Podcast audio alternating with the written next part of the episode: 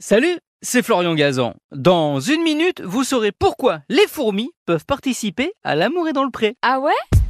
Ouais, et ce n'est pas parce que ce sont des cœurs à prendre, non, c'est parce que ce sont d'excellentes agricultrices et aussi parce qu'elles ont un grand cœur et de l'amour à revendre. En effet, certaines espèces de fourmis, comme les candidats de l'émission de M6, élèvent des animaux. Ah ouais? Ouais, alors bon, pas des vaches, hein, des cochons ou des poules, mais des pucerons.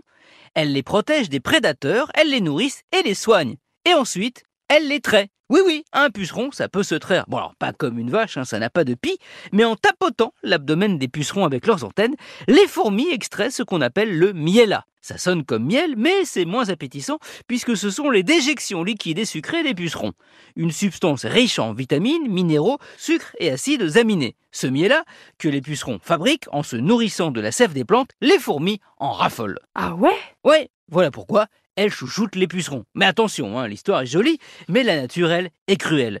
Quand elles sont vraiment en manque de protéines, les fourmis, elles mangent le miel-là et le puceron qui va avec. La fin, F-A-I-M, justifie les moyens. Quant aux pucerons, eux, ils sont capables de se débrouiller tout seuls comme des grands, même s'ils sont tout petits, entre 1 et 10 mm.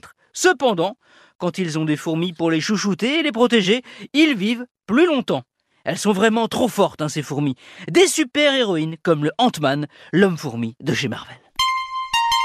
Merci d'avoir écouté cet épisode de ouais Peut-être même que Karine Le Marchand l'a écouté. Salut Karine. Retrouvez tous les épisodes sur l'application RTL et sur toutes les plateformes partenaires.